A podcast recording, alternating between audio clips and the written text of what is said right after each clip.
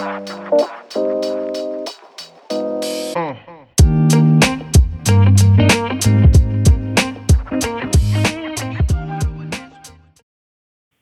willkommen zu einer weiteren Ausgabe des Podcasts Mood Talk, der Podcast mit mutigen Menschen, für mutige Menschen und solche, die es werden wollen. Für Menschen in Verantwortung, für Selbstständige, für Alltagsabenteurer, Träumer und Macher, Aussteiger und Aufsteiger.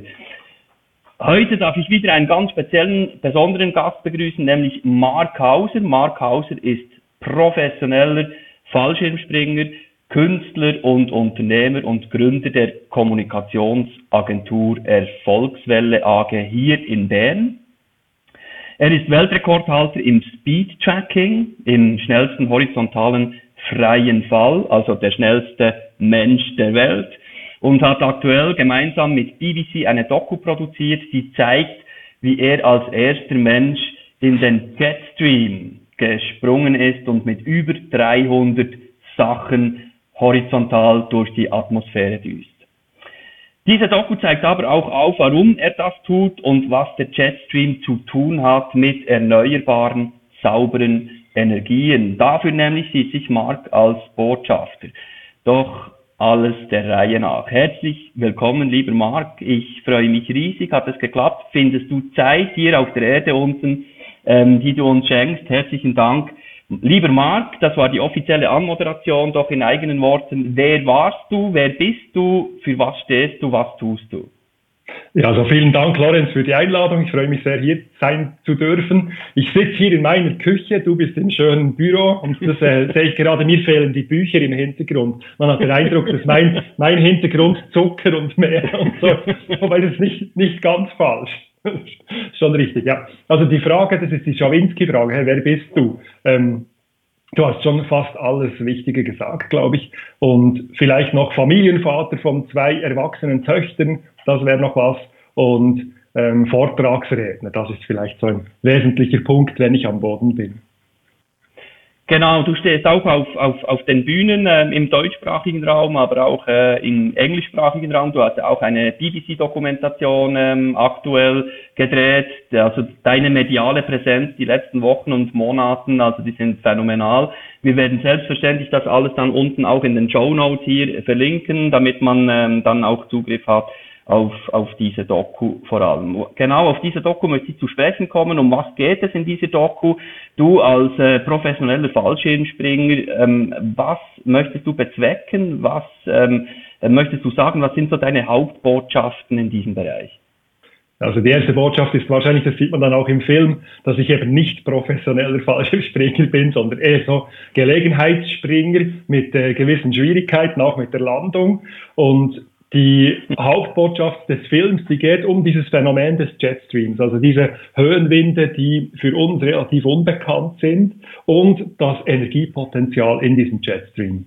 Weil ähm, die Höhenwinde, die haben so viel Energie, die wir bisher noch nicht nutzen und das wäre eben eine tolle Idee, das ähm, zu beginnen. Und da gibt es Startups, Schweizer Startups, aber auch international, die in immer höhere Sphären gehen, um weiter oben diese Energie runterzuholen. Und das ist eben so die Hauptbotschaft des Films.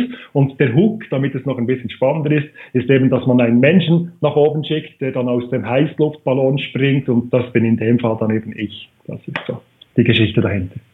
Okay. Und was hat jetzt, ähm, was haben diese sauberen erneuerbaren Energien zu tun mit, äh, mit Fallschirmspringen? Ja, im ersten ähm, Blick jetzt noch nichts. Das heißt, der Fallschirm, der wird nie äh, dazu benutzt werden, um dort die Energie runterzuholen. Die Systeme, die sind so gebaut, dass äh, Drachensysteme in der Regel nach oben gehen und dann auf irgendeine Art diese Energie runtergebracht wird. Meistens so, dass am Boden eine Walze diesen Draht wo der Drachen befestigt ist, aufrollt und beim Wegfliegen des Drachens dreht unten die Walze wie ein Dynamo. Und da entsteht unten die Energie. Es gibt auch Systeme, wo die Energie oben durch die Drehung entsteht und dann durch den Draht auf die Erde gebracht wird. Und das Fallschirmprojekt hat dort einfach ähm, zum Zweck zu zeigen, dass dort oben so viel Energie ist und man eben mit diesem Rückenwind entsprechend schnell fliegen könnte, schneller als ohne Rückenwind.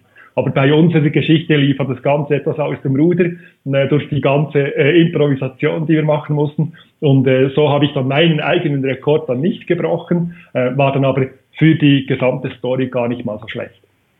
Okay. Ja, diese erneuerbaren Energien, ich glaube, das war ja nicht von Anfang an das Ziel oder dein Ziel. Also deine, deine Intention war ja ursprünglich eine ganz andere, weshalb du überhaupt gesprungen bist, weshalb du überhaupt zu diesem Sport, zu diesem Fallschirmspringen gekommen bist. Also vielleicht der Reihe nach, wer war Mark Hause so in den ersten paar Lebensjahren, so Vorschulalter, äh, was war da, was kannst du dich da erinnern? Äh, was waren so die ersten Weichen, die gestellt wurden, ähm, um das zu tun, was du heute tust? Mhm.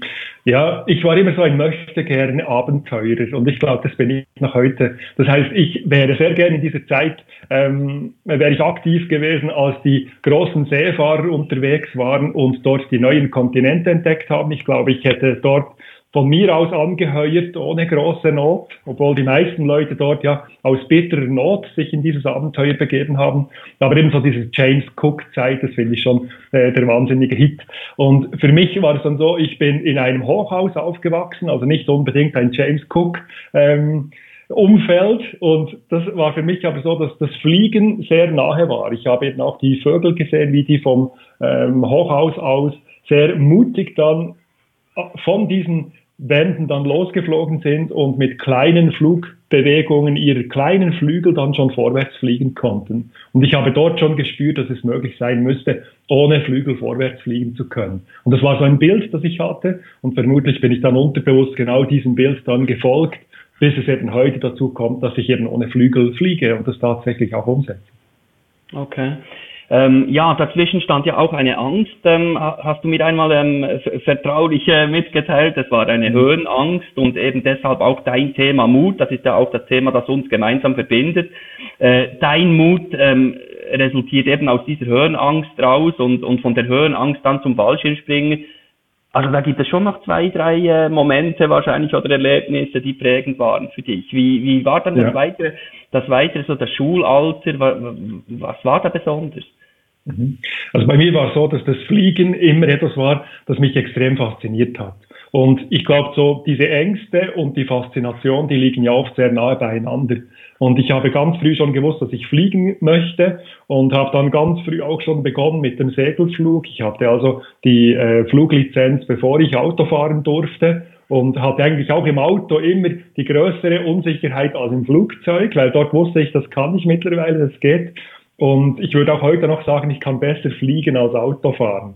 Also das, das war bei mir schon ganz früh so angelegt. Ich habe dann äh, lange Jahre habe ich Segelflug ähm, praktiziert und bin in Belp, äh, Bern-Belp Segelflug geflogen, habe dann in Kalifornien die Motorlizenz gemacht im 1996, also auch schon eine Weile her und bin dann in Belp dann auch als äh, Schlepppilot geflogen. Also ich habe eine eher lange Karriere jetzt im Flugbereich, bin auch Akrobatik geflogen im Segelflugzeug und habe von dort aus eigentlich dann das Fallschirmspringen entdeckt. Ich ähm, war so mit knapp 20, etwas vorher war ich in Spanien und habe dort die Lizenz gemacht zum Fallschirmspringer. Das ist auch eine Weile her, aber ich bin dann sehr lange Zeit nur noch Flugzeuge geflogen und nicht mehr selber aus dem Flugzeug gesprungen. Und äh, wie, wie war das? Also du hast eine, ich stelle mir vor, man hat Höhenangst und springt dann, äh, springt dann aus dem Flugzeug. Wie hast du das überwunden? Ja. Was waren so die, die, die, die Momente, wie du das überwinden konntest? Mhm. Ja, die Idee des Fallschirmspringens kam eben auch schon in Kindesjahren. Es gab so eine Serie im französischen Fernsehen, wo zwei ähm, Fallschirmsprunginstruktoren, die haben dort äh, ihre ähm, Abenteuer erlebt und ich fand das faszinierend, wie man das lernen kann. Und dann hat es aber eine gewisse Zeit geruht und beim Segelflug war es dann so, dass wir Rettungsschirme trugen. Und jedes Mal, wenn ich äh, gesehen habe, ich war auf einer gewissen Höhe und hätte irgendeine Kollision gehabt mit einem Segelflugzeug, dann hätte ich aussteigen müssen. Und ich wusste einfach intuitiv, ich würde nie im Leben aussteigen. Also ich hätte mich dann festgekrallt im Cockpit und hätte auf das Beste gehofft was natürlich schlecht geendet wäre nach einer Kollision. Und so wusste ich, ich muss das irgendwann mal überwinden und das von Grund auf lernen und habe das dann auch getan. Aber das waren äh, schreckliche Momente. Also ich habe die ersten 20, 30 Sprünge habe ich jedes Mal Todesangst ausgestanden im Flugzeug. Und dann interessanterweise im freien Fall war das völlig anders. Dort habe ich diese Sicherheit gespürt, dieses Winddrucks und man sieht die Erde ja eben nicht näher kommen zu Beginn. Und es gibt so ein Gefühl von schweben können, von fliegen können und das ist dann ganz fantastisch. Und erst dann wieder im Flugzeug kamen diese Ängste dann wieder hoch, genau diese, diese Urängste, äh, dass man eben sterben kann. Mhm. Und wie gehst du heute damit um? Also sind diese Ängste immer noch präsent oder bist du irgendeinmal durch Gewohnheit darüber hinweggekommen oder wie stelle ich mir das vor? Ja, es gibt Phasen, wo ich relativ angstfrei springen kann. Aber in der Regel kommen diese Ängste immer wieder zurück. Vor allem zu Beginn, wenn ich wieder in, in einem Training bin und im Flugzeug sitze. Und ich habe ganz zu Beginn auch immer gedacht, ich müsste das überwinden können. Also ich müsste irgendwann so die, der coole Typ sein, der einfach drin sitzt äh, mit Puls 40, 50 und dann äh, kalten Arsches rausspringen. Aber das ist, das ist nicht meine Art. Also ich werde das wohl nie schaffen. Aber ich habe heute das Konzept, dass man diese Ängste eben nicht mehr überwinden muss und mit diesen Ängsten zusammen dann trotzdem Dinge tun kann, die für einen selber dann sehr erstaunlich sind. Und ich glaube, das ist auch das, was ich an den Vorträgen weitergeben kann, dass man nicht auf diesen perfekten Moment warten muss, wo alles stimmt, wo die Ängste äh, weichen und irgendeine Sicherheit kommt, weil ich glaube, die kommt erst durchs Machen. Genau, ja, ja, das sehe ich auch so.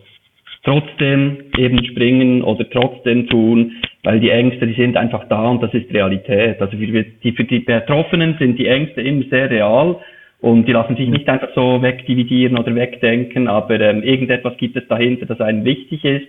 Und bei dir war eben dieser Sprung sehr wichtig. Aber wie, wie war jetzt also das erste, der erste Kontakt mit dem System, im Schulsystem und so weiter? Also du hast ja da auch einige Anekdoten erzählt, wie du gezeichnet hattest. Ähm, was waren so die ersten Konfrontationen mit diesem, mit diesem Schulsystem oder überhaupt mit diesem ähm, System in diesem Alter, in diesem zarten jungen Schulalter?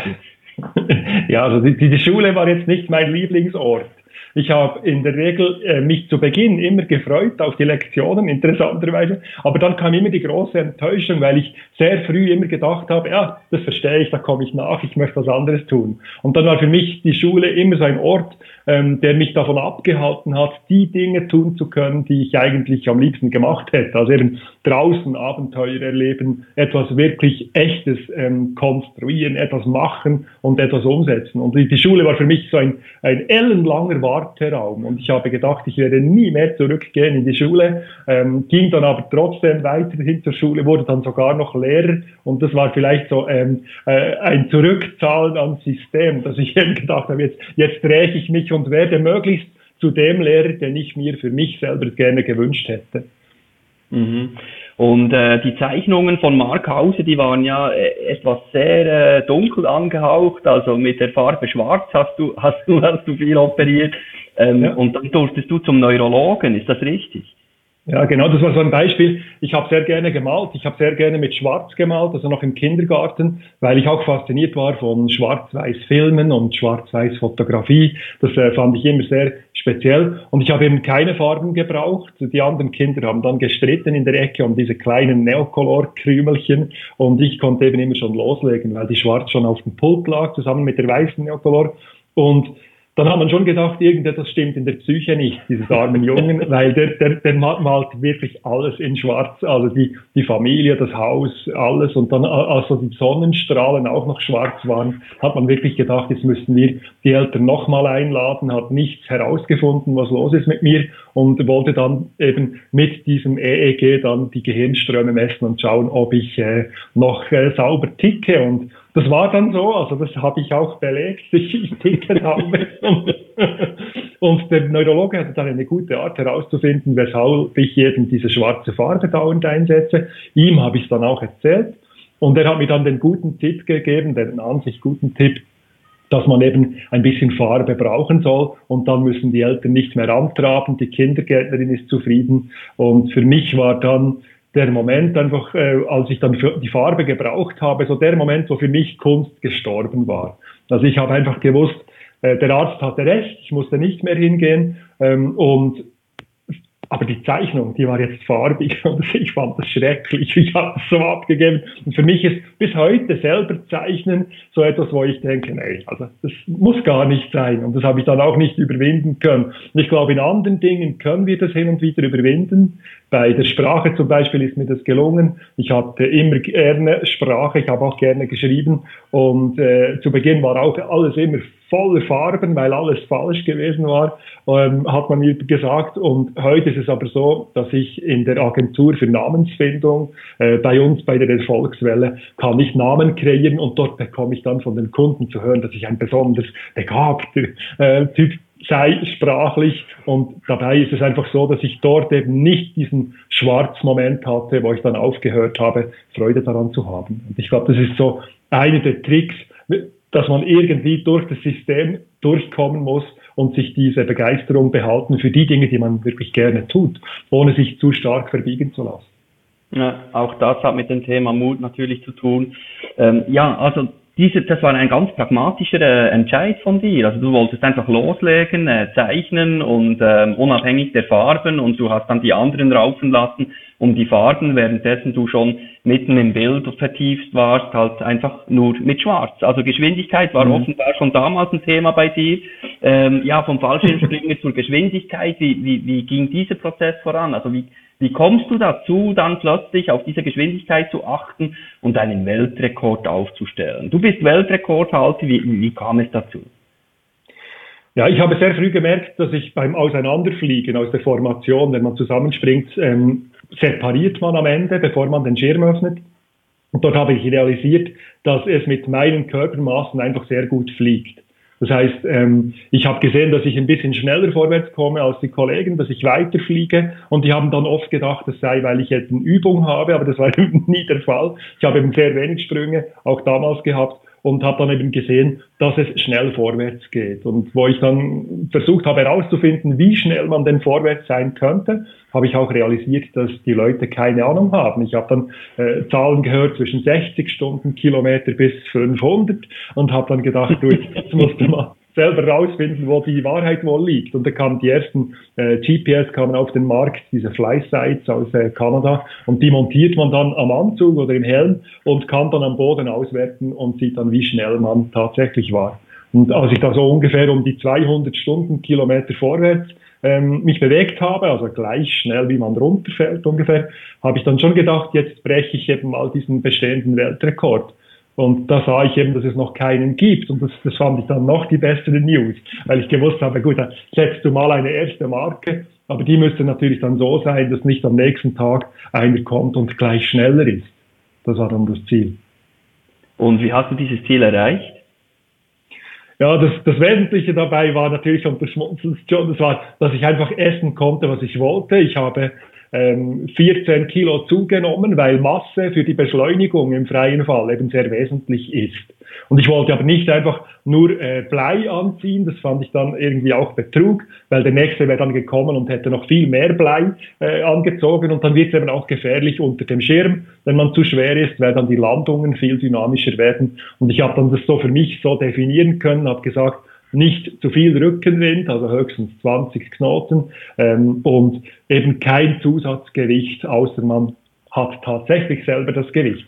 Und deswegen musste ich dann diese 14 Kilo anessen. Und das habe ich mir ja immer gewünscht. Das ist so Hollywood-mäßig, habe ich gedacht, für die nächste Rolle musst du wirklich schwer werden. Und das fand ich dann wirklich auch äh, der ganz tolle Moment.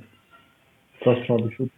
Und wenn du sagst, du hast die, hattest die besten Voraussetzungen eben aufgrund deines, dein, deiner Körpermaße, also man, man, man sieht jetzt nur einen gewissen Ausschnitt von Mark Hauser, aber bevor ich dich frage aufzustehen, also was sind deine, wie groß bist du, wie schwer bist du oder wie schwer warst du, dass man sich das etwas vorstellen kann? Genau, also ich bin zwei Meter groß, das war ich schon damals. Damals war ich dann noch 98 Kilo und ich habe dann diese 14 Kilo zugenommen, war dann mit 112 Kilo plus einen großen, schweren Schirm äh, und der ganzen Ausrüstung. Also da hatte ich wahrscheinlich so ein Endgewicht, das die wenigsten erreichen, die noch irgendwie schnell sein wollen. Das ist so mein Vorteil. Also die meisten Leute, die dann dieses Gewicht haben, die sitzen dann lieber zu Hause rum und machen gar nichts mehr. Das ist dann das Gute. Und die meisten Leute sind eben auch ein bisschen kleiner. Ich bekomme oft von den USA, bekomme ich Daten zugeschickt wo die Leute möglichst schnell sein wollen. Und ich sehe dann, die können das rein aus physikalischer Sicht, kaum erreichen, weil sie schlicht zu klein und zu leicht sind. Und die können dann üben, bis sie schwarz werden. Das ist in anderen Sportarten ja auch so. Also die, wenn ich 1,50 Meter bin und den Hochsprung-Weltrekord mir vornehme, wird es wahrscheinlich etwas schwieriger. Ja, ja, jetzt in deinem Fall, in deinem Klassement, eben äh, Speed Tracking, gibt es noch keine Gewichtsklassen, aber gut möglich, dass das in einigen Jahren oder Jahrzehnten der Fall sein wird. Ähm, bisher warst du also der Erste, der diesen, diesen Weltrekord gesetzt hat. Äh, gibt es da mittlerweile auch schon Nachahmer? Ja, ich bekomme immer wieder eben diese Daten äh, von Leuten, die weit unterhalb sind. Das schnellste war jetzt 220 Stundenkilometer, das ich gesehen habe, wo einer erreicht hat. In Spanien dann äh, hat mein Trainer, der Tom, hat 240 erreicht. Und bei mir war es dann eben so, dass es jetzt etwas höher ging, bis zu diesen 304 Stundenkilometern. Ähm, es braucht aber schon eben dieses Training, dass man genau diesen Moment findet, wo man dann aus dieser steilen Position in eine etwas flachere Position gehen muss. Man kann es am Boden nicht ähm, simulieren. Es gibt ja diese Windtunnel, wo man die Formation trainieren kann oder die Bewegungen, aber dort kann man nicht dieses Speed Tracking trainieren. Das heißt, man kann nur so einen Meter bis dann die Wand kommt und das ist ein bisschen kurz. Und deswegen muss man das wirklich auch am Himmel trainieren. Und das geht dann eben schon ins Geld, wenn man dann x Sprünge machen muss, um herauszufinden, wie kann ich schnell werden. Und da, da geben natürlich ganz viele auch auf. Ja, eben die Disziplin heißt Speed Tracking, also damit man sich das vorstellen kann, also der Speed wird getrackt über dem Grund, also über der Erde, ist das richtig? Ja, genau. Das heißt, das GPS, das zeichnet so Wegpunkte auf, wie man das auch kennt von anderen äh, Anwendungen. Und am Ende kann man diese Geschwindigkeiten dann alle am Boden schön ausrechnen, kann die auch grafisch darstellen lassen, ähm, wie genau dieser Flugweg war und es dann am Boden auswerten. Was ich nicht kann, ist im Flug direkt selber äh, das auswerten. Es gibt zwar ähm, Audio, Geräte, die dann piepsen, je nachdem, ob ich jetzt schneller vorwärts oder abwärts fliege. Aber da bekomme ich nicht ein genaues Bild vom richtigen Moment, wo ich dann wirklich vorwärts fliegen sollte. Deswegen ist es immer so ein Try and Error. Also es ist immer so, ich muss es probieren und sehe dann am Boden, ah, das wäre schlauer gewesen, muss wieder hoch und das dann nochmal machen. Ja. Und aus welchen Höhen springt man da? Also du machst hier ja auch die, die, die Physik, die physikalischen Gesetze äh, zunutze. Aus welcher Höhe springst du? Wie springst du? Ist das Flugzeug? Ist das Ballon? Ähm, wie entscheidest du? Ähm, wer steckt dahinter? Kannst du noch etwas über diesen Jetstream ja. erzählen? Ähm, das ist ja dann auch, das ist dann die nächste, also das nächste Kapitel. Du kamst dann plötzlich mhm. mit diesem Jetstream. Ähm, wie kam das zustande? Ja, also ich bin normalerweise immer aus 4000 Meter, rund 4000 Meter gesprungen. Das ist die Höhe, wo man international überall springt. Und die Idee war eben auch, dass jeder andere äh, oder jede andere das auch reproduzieren kann, in sein Flugzeug an seinem Platz sitzen und dann bei möglichst wenig Rückenwind diesen Rekord auch angreifen kann. Das war die Idee. Das heißt, ich bin nicht extra hochgegangen und eben auch, äh, ich habe keinen Tag gesucht, wo möglichst viel Rückenwind war. Und dann habe ich äh, meine Daten dann bei den Wingsuit-Springen dann in die Database gesetzt und habe gesehen, dass ich zu oberst bin. Und die haben sich natürlich ein bisschen gewehrt und haben gesagt, du, das, äh, du hast ja gar keinen Wingsuit. Und meine Position war dann, doch, ich habe schon einen Wingsuit, einfach einen Zero Wingsuit. Also einfach ohne Wings, weil ich, für mich gab es keine Kategorie. Und ich habe dann gemerkt, dass ich so nach äh, gut einem Jahr bin ich dann langsam runtergestiegen in dieser äh, Kategorie und die Leute haben mich überholt und ich habe mir dann ähm, die Frage gestellt, ob die Anzüge immer besser werden. Aber das war dann eben nicht der Fall. Ich habe gesehen, die haben eben Rückenwindkomponente gebraucht, immer mehr. Und daraus kam dann die Idee, dass ich, wenn schon Rückenwind, dann einen möglichst starken Rückenwind nehme. Und da kam eben die Idee des Jetstreams auf, weil der Jetstream, der in sich, der hat ähm, Sturmstärke, das heißt Orkanstärke oder Hurricanestärke, so ab 117 sagt man, ist etwas ein Hurricane. Und ein Jetstream gilt ab 100 Stundenkilometer in der Höhe dann als Jetstream. Und das war dann eben diese Idee, das mit diesem Jetstream zu machen. Und daraus hat sich die ganze Geschichte dann entwickelt. Das heißt, ich konnte, äh, ich kannte diese Höhenwindenergie äh, Geschichte darum noch nicht, als wir vor Jahren gestartet sind damit. Und das war etwas, was dann auch für BBC eben interessant war, zu sehen, es gibt eine höhere Komponente, es gibt eine, eine Story dahinter und es geht nicht einfach um einen Adrenalinsprung eines Verrückten, der da äh, sein Energy Drink in die Kamera halten will. Ähm, das ist ja auch der Vorteil. Ich, ich habe ja keinen Energy Drink Sponsoren und muss es dann eben auch nicht trinken. Das ist dann das Gute. Okay. Und wie kam es dann zu dieser, zu dieser BBC-Doku? Also hast du dich dort ähm, gemeldet oder kamen sie auf dich zu? Ähm, wie, wie kam das zustande? Ja, das ist vielleicht so ein ähm, Effekt, der passiert, wenn man sich mutig in neue Sphären begibt. Das heißt, ich habe ja mit Vorträgen auch begonnen und habe dann dort gesehen, schon nach dem ersten Rekord 2012, dass das eine immer das andere äh, ergibt. Und ich habe dort einen Auftrag bekommen ähm, von einer Kundin und die Kundin, die kannte dann den Claudio von Planta, den äh, Dokumentarfilmer und der hat eben schon sehr viele Projekte für BBC gemacht. Ich habe den dann getroffen, hatte dann schon unfassbar Freude, dass er sich überhaupt trifft mit einem völligen Nobody. Er kannte auch die Disziplin nicht, also die ist ja völlig unbekannt. Und ich habe ihn dann aber überzeugen können, dass es eben eine spannende Story sein würde. Und er hat dann eingewilligt und wir sind dann sanft gestartet und daraus hat sich dann am Ende diese BBC-Geschichte ergeben. Aber da mussten wir schon ein Konzept, ein fertiges BBC dann präsentieren vor Ort in London und es gab dann verschiedene Treffen und äh, man hat das immer wieder abgestimmt und geschaut, wie kann die Story äh, gebaut werden, damit es wirklich äh, eine gute Geschichte gibt. Aber die Geschichte an sich hat sich dann selber entwickelt, auch mit diesen Startups in der Schweiz. Ähm, das hatten wir nicht gedacht zuerst, dass wir das alles in der Schweiz filmen können und die hier beobachten können, wie die Fortschritte machen in diesem Höhenbereich. Das war dann schon fantastisch. Wir haben zuerst gedacht, wir müssten nach Kalifornien gehen, dort kamen so die ersten Unternehmen und dann plötzlich sehen wir, das ist, läuft sogar in der Schweiz auf sehr hohem Niveau. Mhm. Das war so der Weg, wie das zustande kam. Mhm. Ja, das ist auch eine ziemlich kostspielige Angelegenheit. Eben, du hast gesagt, du hast keinen Energy Drink äh, Lieferanten ähm, deines Vertrauens, äh, der dich sponsert. Ähm, wie finanzierst du das Ganze, respektive was, was steckt da für ein Budget dahinter? Eben, du hast einmal eine Zahl erwähnt, ähm, bei, bei, bei diesem roten Energy-Lieferanten, äh, das gibt es Budgets von 50 Millionen, ähm, bei die sind es vielleicht nur 49. Äh, wie finanzierst du das? Also, und, und was steckt da überhaupt dahinter? Das sind der Reisespesen, das ist ein ganzes Team, das du unterstützen äh, darfst ähm, oder die dich unterstützen in mhm. diesen schwindelerregenden Höhen von 7.000, 8.000 Meter äh, mit einem Heißluftballon. Ähm, ja, das muss man sich auch vorstellen, da ist Sauerstoff mit an Bord und das, das muss ja alles auch finanziert und logistisch bewerkstelligt werden. Ja, genau. Also der wesentliche Aspekt ist wahrscheinlich, dass die meisten Leute im Team, die haben wirklich ähm, von sich aus daran gearbeitet, aus der großen ähm, Freude, aus der Begeisterung in diesem Projekt und die meisten haben auch unentgeltlich gearbeitet, sonst hätten wir uns sonst nie im Leben finanzieren können.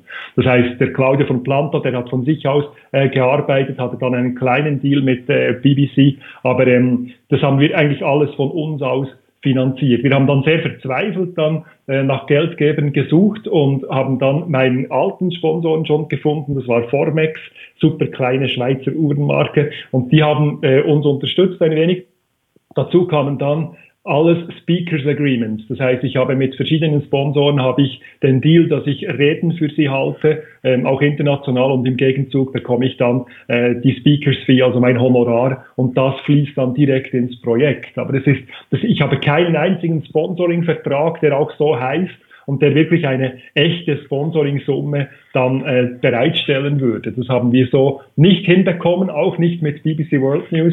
Also ich glaube, das ist heute unfassbar schwierig, wenn man einen klassischen Medienpartner hat, damit dann noch großartige Sponsoring-Verträge äh, zu bekommen. Das wäre wahrscheinlich vor zehn Jahren kein Problem gewesen. Äh, auch BBC selber hat von sich aus gesucht und die haben dann bei fünf, sechs Interessenten haben die dann mit ihren hohen Preisen noch von früher haben die auch auf Granit gebissen. Und das war dann wirklich äh, sehr schwierig für uns, weil wir es immer so äh, ganz knapp nur finanzieren konnten, immer den nächsten Schritt. Und äh, auch heute ähm, ist der Kassensturz noch nicht ganz gemacht. Das heißt, wir sind alle froh, wenn wir mit einem blauen Auge davonkommen und nicht noch äh, von uns aus drauflegen müssen. Also sehr viel äh, Enthusiasmus und Mut und eben Spaß und Freude an der Arbeit. Äh, ihr habt in Australien gedreht, ist das richtig? Ja, genau. Also das, das ist vielleicht auch ein Punkt. Es kommt noch neben dem Enthusiasmus und der Freude, dem Mut, kommt auch noch eine Portion Verzweiflung dazu. Das heißt, wir hätten das Ganze gerne in der Schweiz gemacht. Ähm, wir hatten Stefan Zeppeli, einen super guten Ballonfahrer, einen der besten, den es überhaupt gibt, mit idealem Material, alles wirklich äh, traumhaft gut. Und dann kam dieser komische Winter 17, 18. Und der war so, dass diese Wetterlagen für uns eben nie richtig gepasst haben und deswegen haben wir dann für uns gesagt, gut, dann reisen wir dem Jetstream nach und fliegen halt nach äh, Australien auf die Südhemisphäre, wo dann eben der Jetstream im Winter, also im australischen Winter dann bläst. Das heißt, wir haben dann äh, den Spieß umgedreht und den Jetstream wirklich dann gejagt von uns aus. Mhm. Und das ist ja immense logistische Herausforderung eben mit, mit, mit Sauerstoff und mit Ballon und mit äh, all diesem Material dorthin zu reisen oder habt ihr das dann vor Ort, habt ihr Partner vor Ort gehabt, um das logistisch zu lösen? Ja, also wir hatten einen kleinen Sponsor auch wieder, so ein weiteres Mosaiksteinchen. Äh, das war der Steve Gale, das ist ein Jetpilot in Australien mit kleinen Privatjets, äh, militärischen, die er besitzt und der war begeistert vom Projekt und der hat sich dann gekümmert um die verschiedenen Permits und Bewilligungen, damit wir überhaupt dann abheben konnten. Und der Sauerstoff, der wurde geliefert aus Deutschland. Das war auch eine Riesenübung über Monate. Gefahrenguttransport mit 300 Bar in einer Passagiermaschine, habe ich auch gestaunt. Also die werden in Passagiermaschinen, werden die transportiert, kosten ein Vermögen. Und dann, wenn sie ankommen in Australien, kosten sie noch einmal ein Vermögen, damit sie freigegeben werden obwohl die Beamten nur von außen das Ganze anschauen können. Also die haben drei Sekunden Aufwand für eine immense Summe, damit es überhaupt dann freigegeben wird. Obwohl es keine Einfuhr war, sondern eben nur fürs Projekt gebraucht und dann wieder zurück verschifft wurde. Also diese, diese Gesamtlogistik dahinter, das war etwas, was äh, wahrscheinlich viel schwieriger war als der Sprung an sich, weil aus einem Ballon springen, habe ich jetzt auch gesehen, das ist ähnlich wie wenn man irgendwo bei Marzilli von der Brücke springt. Das heißt, man, man springt etwas ins Leere, aber man hat ja dann auch Zeit. Das heißt, es kommt so viel Luft unten dran, wo ich mich irgendwo positionieren kann. Also selbst wenn ich irgendwo ein Salto mache oder zwei, drei, dann ist es eigentlich egal. Ich kann mich dann wieder stabilisieren. Und das, das Schwierige war eben das Ganze drumherum, dass wir überhaupt nach unten gehen können, nach, konnten nach Australien, dass wir alles mit dem Team organisieren konnten, dass alle zur rechten Zeit am Ort waren und dann das Material noch äh, an den Ort gebracht wurde. Und das ist natürlich auch ganz viel, es ist dort schiefgelaufen in diesen kurzfristigen und extrem übernächtigten Momenten. Also da äh, bin ich sehr froh, ist alles glimpflich ausgegangen am Schluss. Aber wir mussten so viel improvisieren. Das wäre bei einem großen Sponsor so auch gar nicht möglich gewesen. Da hätte einer auf jeden Fall äh, mal ein Timeout gesagt und, und hätte gesagt, jetzt bleibt ihr mal am Boden und schlaft erst mal äh, gehörig aus, ein, zwei Tage und dann kann man vielleicht übers Abheben sprechen. Aber dann wäre eben der Jetstream schon wieder weiter nördlich gewesen und wir hätten den Sprung nicht durchführen können. Ja, das ganze Timing dahinter, also du hast ja auch sehr eindrückliche Bilder an deinem Vortrag ähm, jeweils, äh, die du, die du zeigst. Ähm, vielleicht können wir das ein oder andere hier auch jetzt einblenden. Für diejenigen mhm. Hörerinnen und Hörer, die jetzt das Wort Marzilli nicht verstanden haben, noch ganz kurz eine Anmerkung. Das Marzilli ist die größte Berner Badeanstalt und im Sommer höchst beliebt, weil es gleich unterhalb des Bundeshauses wirklich in, im Herzen von Bern, der Bundeshauptstadt Bern liegt. Und dort ist die Aare unser Hausfluss, wo man baden kann im Sommer. Und in welcher Hauptstadt kann man weltweit überhaupt äh, im Fluss baden, also schon das ist ähm, sehr sehenswert, da fahren Schlauchboote etc. Aber du hast, ähm, du hast kurz das Setting beschrieben, eben in Australien mit diesen logistischen Herausforderungen, eben mit äh, Gefahrengut und so weiter. Aber es gab ja noch andere Hindernisse, die ihr überwinden durftet. Eben das Thema Mut, es trotzdem zu tun. Also es gab da auch sehr schwierige Situationen in, in, in, in der Höhe von 7.000, 8.000 Meter. Kannst du noch dazu etwas sagen? Darfst du das? Also ich bin ja nicht Security Manager und du sagtest, dass äh, bestimmte Sponsoren, eben wenn man da mit, mit großen Energielieferanten und äh, Energy Drink Sponsoren zusammenarbeiten würde, da gibt es ja dann immer eine, eine Safety, eine Security, Safety First. Wie habt ihr das gehandelt, ohne Instanz, ohne großen Sponsor? Warum habt ihr das dann trotzdem durchgeführt und was waren so die brenzligen, die schwierigen Situationen? Ja, also wir haben für uns einfach gedacht, das sei unter Umständen, wenn man viel Glück hat, möglich, das Gesamte überhaupt zum Abheben zu bringen. Wir haben dann aber nicht genau gewusst, wie es im Detail ausschauen würde, weil eben so viel improvisiert war. Und es gab zwei, drei Teams, die das im Vorfeld schon probiert hatten, schon Jahre vorher. Und ähm, gleichzeitig mit uns war ein Team in den USA, Die haben dann von Kanada aus, haben sie auch versucht, im Jetstream zu fliegen und mussten dann dort ähm, aufgeben. Die hatten die Strategie, dass sie in Kanada am Boden warteten, bis der Jetstream richtig über sie wehte und das war dann eben nicht der Fall. Das gesamte Team hat dort zwei Wochen im Regen äh, sitzen müssen und die mussten dann alles abbrechen aufgrund der Kostensituation auch. Und wir haben dann eben gedacht, wir machen es möglichst einfach mit ähm, sehr flexiblen Strukturen, damit wir eben diese Ballonsysteme auch an den Ort schicken können und von dort aus dann situativ dann starten können. Aber was ich nicht gewusst habe, ist, dass eben die Brenner, die angeliefert wurden, schon gar nicht geeignet waren für die Höhe, die wir eigentlich gebraucht hätten. Und der Ballonfahrer, der wusste dann, ja, so diese Höhe 7600, die wir Erlaubnis hatten, die könnten wir wahrscheinlich erreichen. Und er hat dann auch recht. Also wir waren ja genau auf diesen 7600 Metern, diese erlaubte Maximalhöhe für uns. Ich hätte gerne weiter steigen wollen, weil mein System war auch dafür geeignet. Das haben wir auch getestet in der Kältekammer in der Schweiz. Und auf 7600 Metern kamen dann aber diese zwei Probleme zusammen. Das heißt, der Brenner ist tatsächlich ausgefallen. Diese drei Flammen haben nicht mehr gebrannt. Es kam nur noch Gas rauf. Und meine Sauerstoffflaschen oder unsere Sauerstoffflaschen im Korb die hatten auch ein Problem, das wir aber schon kannten von der Schweiz aus. Da ist eine Membran in offenem Zustand eingefroren. Wir hatten dafür Ersatzflaschen dabei. Das war eigentlich überhaupt kein Problem. Wir haben eben auch damit gerechnet, dass das passieren könnte. Aber weil das gleichzeitig passierte, wie die Brenner, äh, mussten wir uns zuerst um die Brenner kümmern. Und diese Kombination gab dann den großen Stress der Ballonfahrer sagte dann in dem Moment, so Marc, du gehst jetzt, go, go. Und das mit sehr viel Nachdruck. Das heißt, ich wusste auch, jetzt muss ich springen. Und das war dann alles auch wieder beim Absprung noch improvisiert. Das, ähm, die Idee wäre gewesen, dass der Tom meinen kleinen Schirm hinten noch hätte kontrollieren können, damit er wirklich schön verstaut ist, damit er sich nicht im schnellen Luftstrom plötzlich öffnet. Weil das wäre dann sehr äh, unpraktisch, wenn der im schnellsten Moment dann aufgeht, dann kann es den Körper zerreißen, Genickbrüche und so weiter. Also ganz üble Geschichten hätte man da erwartet.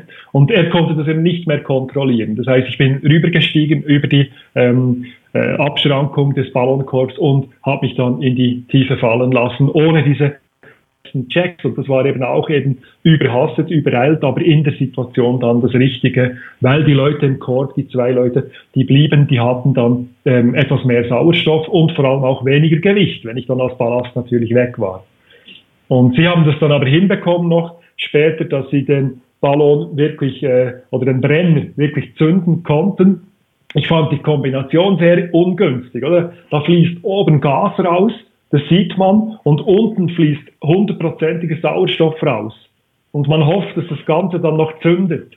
Und das, das ist eine, eine wirklich schreckliche Kombination. Ich habe dann für mich auch schon äh, so Bilder gehabt, dass man dann den Stern von Bethlehem sehen würde, wenn das Ganze dann wirklich in Flammen aufgehen würde.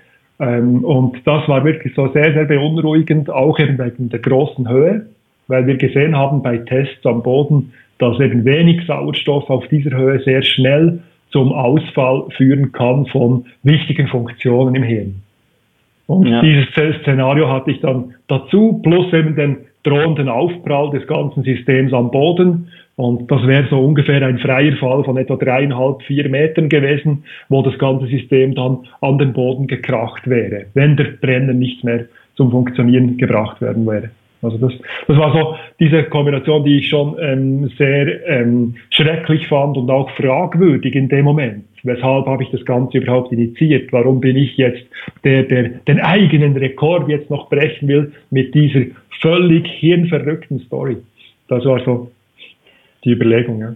Was geht einem in dieser einen Situation durch den Kopf? Du springst, du weißt nicht, ob du deine Kollegen jemals wiedersehen wirst und ob schon sie dir sagen, spring, spring, spring, aber du weißt nicht, wie das, wo das Ganze hinführt, du weißt nicht, wie du da unten ankommst und du weißt vor allem nicht, wie deine Kollegen ähm, ankommen mit diesen Schau Sauerstoffreserven, die ähm, sich langsam zu Ende neigen.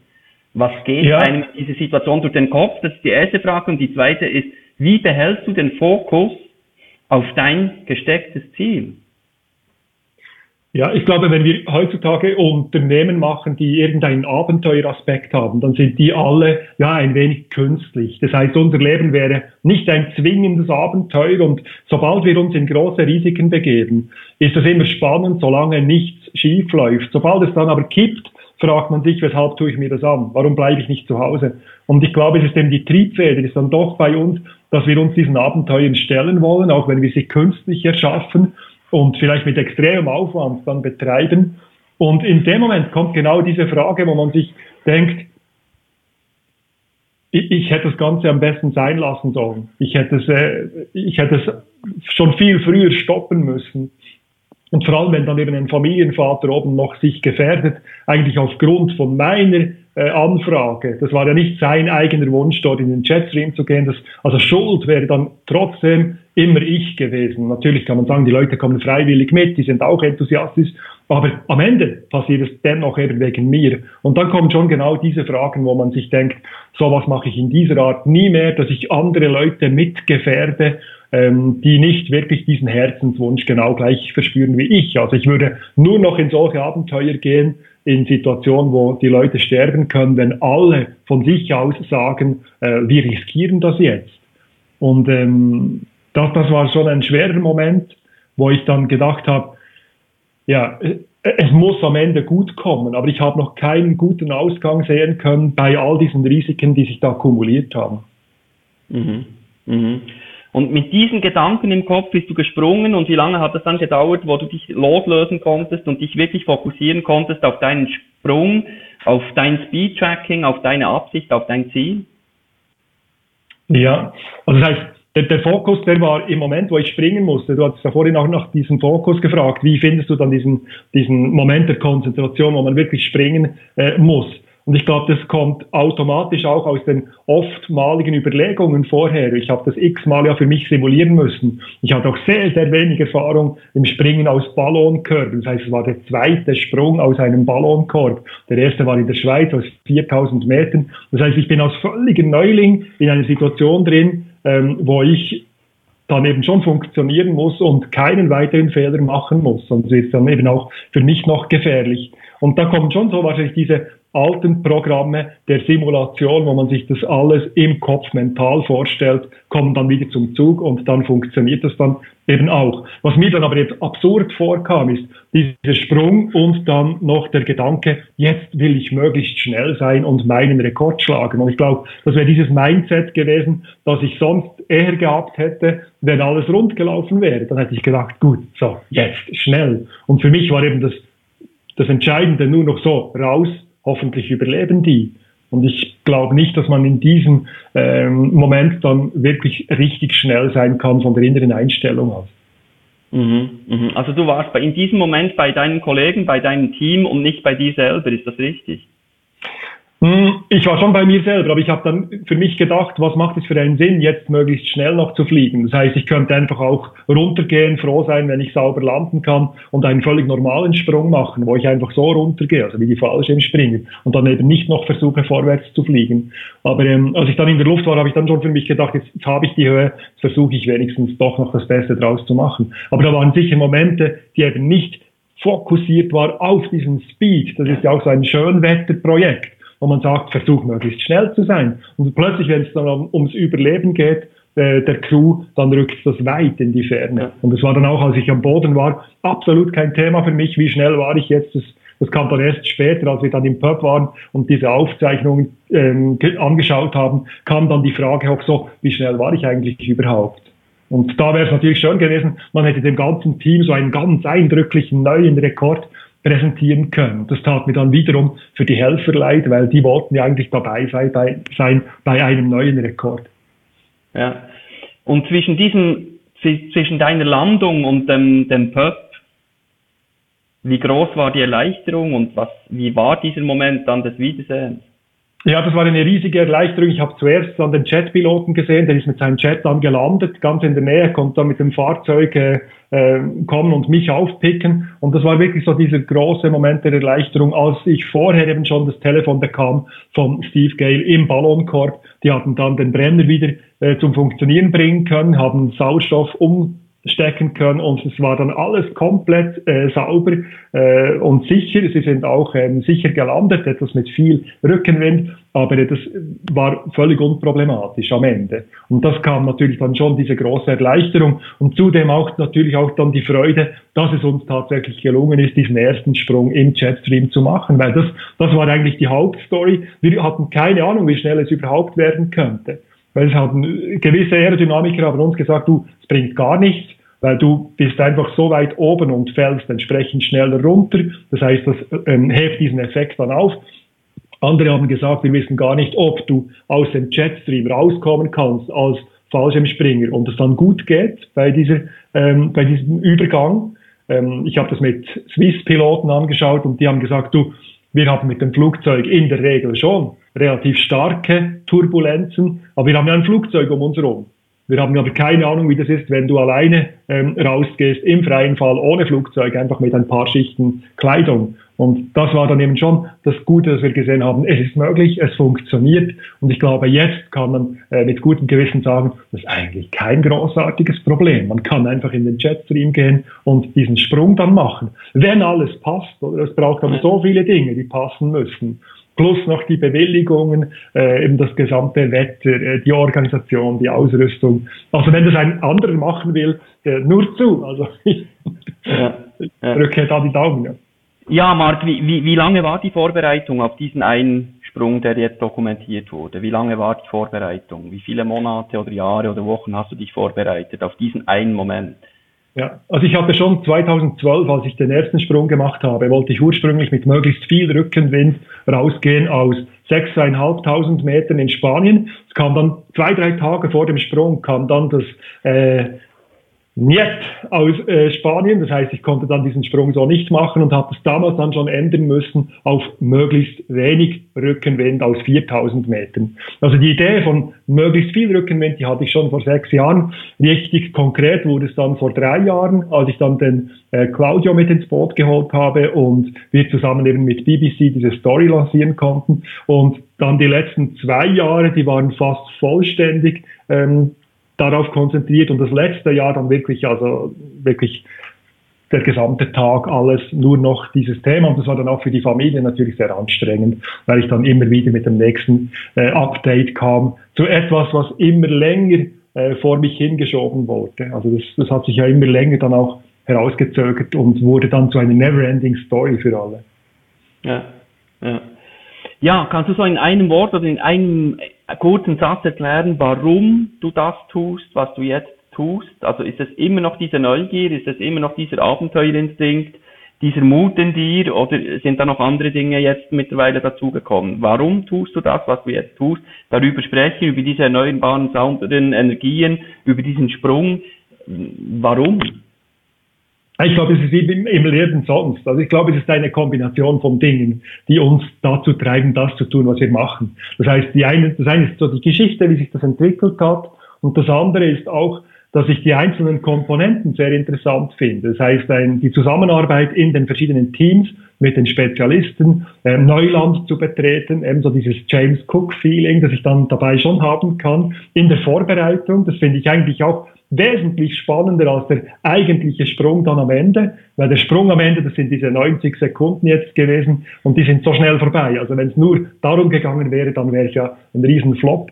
Das heißt, für mich ist die Vorbereitung sehr wesentlich, ähm, das Ganze raustüfteln, wie man das ähm, machen kann.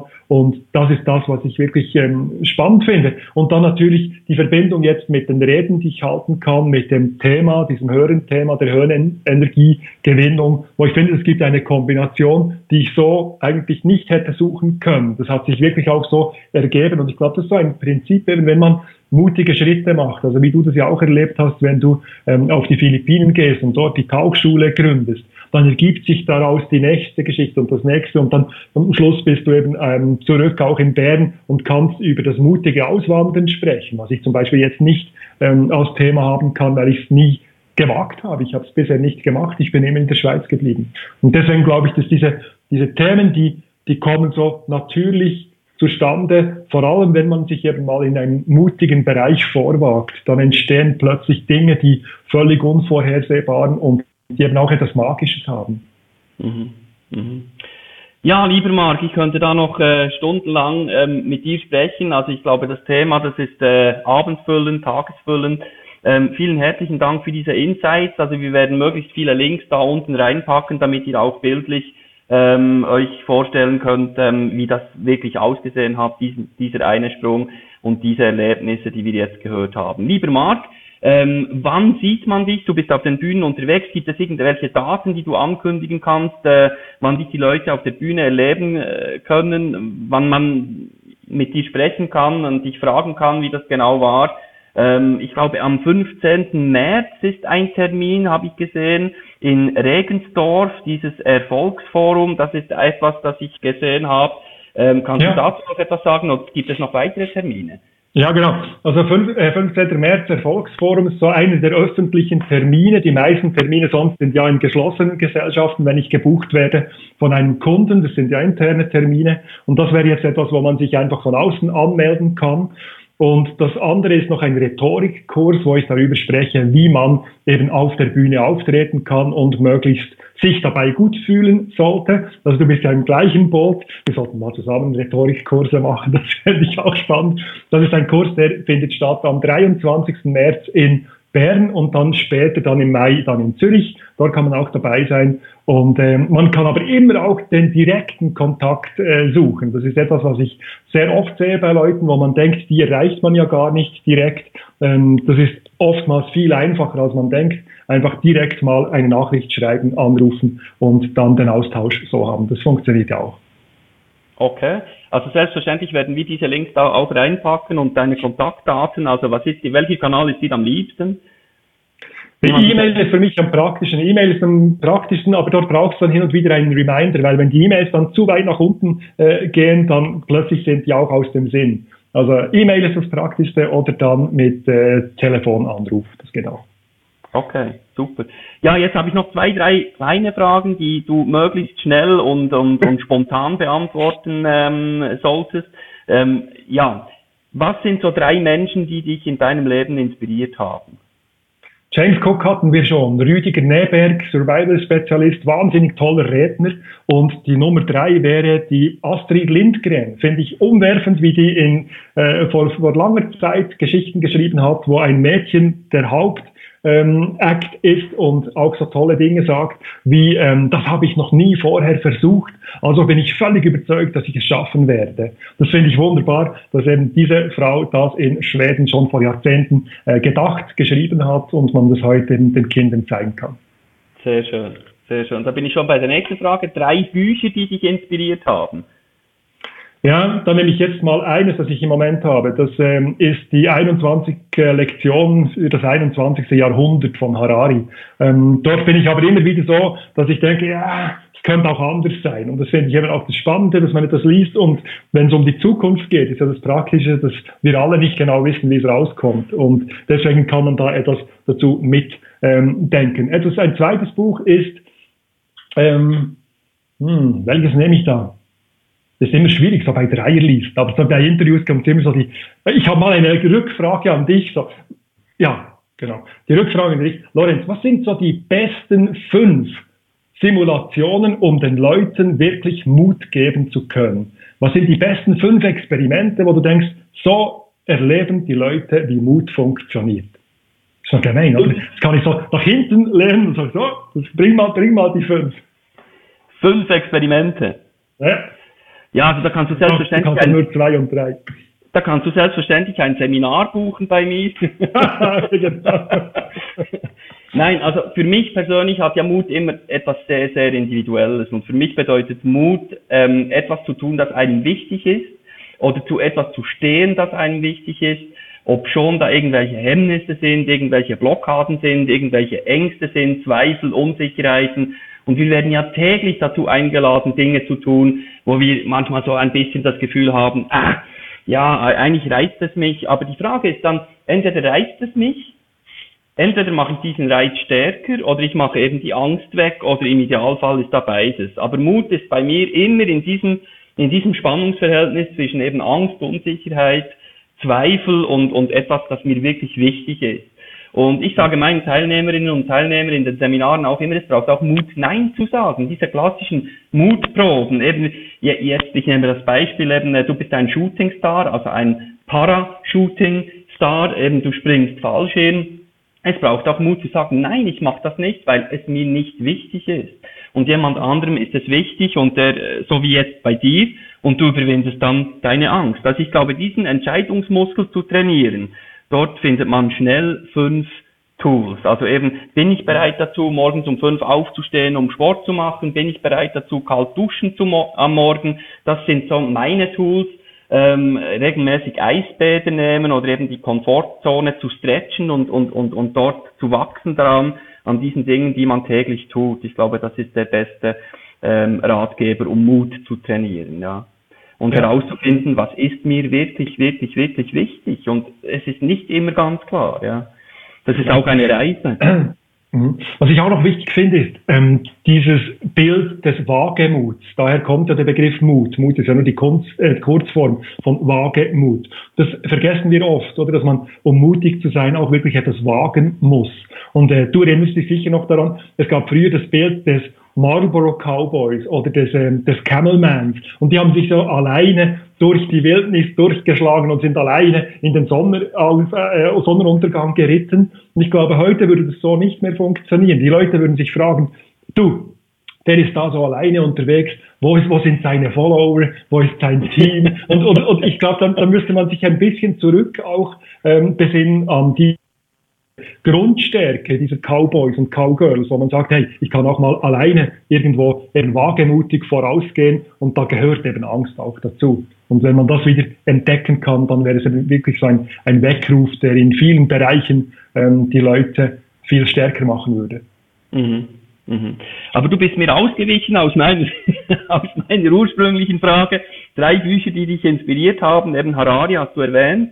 Ähm, mhm. Gibt es sonst noch zwei Bücher, die dein Leben ähm, beeinflusst oder, oder verändert haben, äh, an die du dich gerne zurückerinnerst? Es gibt bestimmt ganz viel, aber es ist ähnlich wie bei der Frage nach dem Lieblingsfilm ich, oder nach dem Lieblingsessen. Ich würde bei diesen beiden anderen Fragen genau gleich rudern. Aber ich würde wahrscheinlich sagen, ähm, Hermann Hesse generell, ähm, würde ich sagen, das kann sehr erleuchtend sein im richtigen Moment.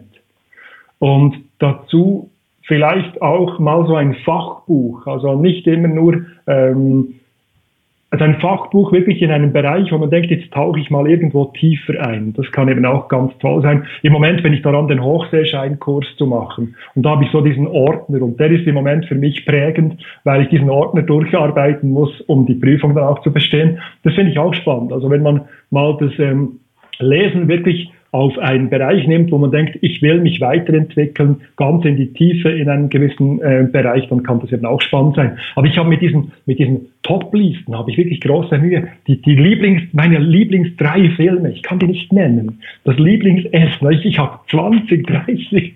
Also ich, ich habe dann ganz große Schwierigkeiten, immer so diese, diese Top zu nennen, weil die sind dann meist nicht ganz gültig und die verzerren so das Bild. Und sind am Ende dann wenig aussagekräftig. Aber ich muss da noch etwas darüber hirnen und wir machen es dann so, dass ich drei Links dann noch unten hinsetze mit den drei Lieblingsbüchern, wo ich denke, die müssen einfach unbedingt gelesen sein. Das können wir noch Super. Machen. Cool, cool. Ja, es ist ja auch immer eine Momentaufnahme und das soll ja auch spontan sein. Deshalb ja. frage ich nicht, was deine drei Lieblings-Apps sind, sondern ich frage dich ganz einfach, welche drei Apps verwendest du am meisten in deinem Alltag? Ähm, Google, Windy, Windy zeigt die verschiedenen Windgeschwindigkeiten auf der Höhe. Und das, das dritte, fast, das muss etwas mit Wetter sein beim Markt. Und das dritte ist noch das SBB-App wahrscheinlich. Das finde ich relativ, nicht, relativ ja. praktisch. Ja.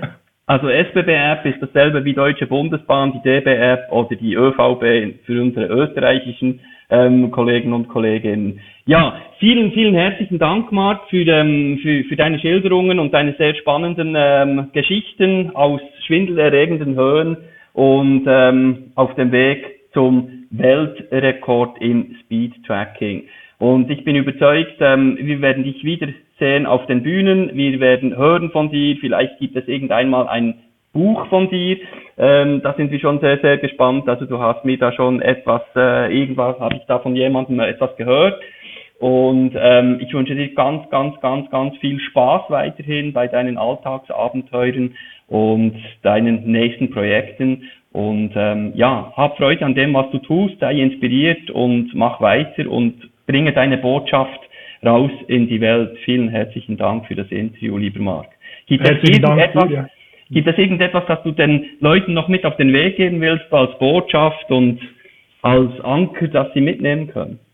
Ja, wir haben jetzt viel über diesen BBC-Film gesprochen. Wenn man den jetzt online suchen geht, dann findet man den nicht in dieser Form, wie ihn BBC gebracht hat. Aber den ganzen Film ungekürzt kann man bei Vimeo äh, dann anschauen. Link wird dann auch da unten sein. Und ähm, das finde ich ein guten Einblick, wie eben jemand, der nicht gerade dafür gebaut ist, aus dem Flugzeug zu springen, das dann doch machen kann. Und da kann man sich selber auch fragen, wo hätte ich so einen großen Herzenswunsch, wo ich vielleicht nicht so das absolute Naturtalent dafür wäre und kann ich es nicht vielleicht trotzdem umsetzen. Und wir zwei müssen dann in die Jahre baden gehen, jetzt wo wir noch Winter haben. Das müssten wir machen, als Eisbader. Gut. Das machen wir. Merci vielmals. Vielen Dank, Lorenz. Merci, Marc. Hab's gut. War eine Freude. Ja.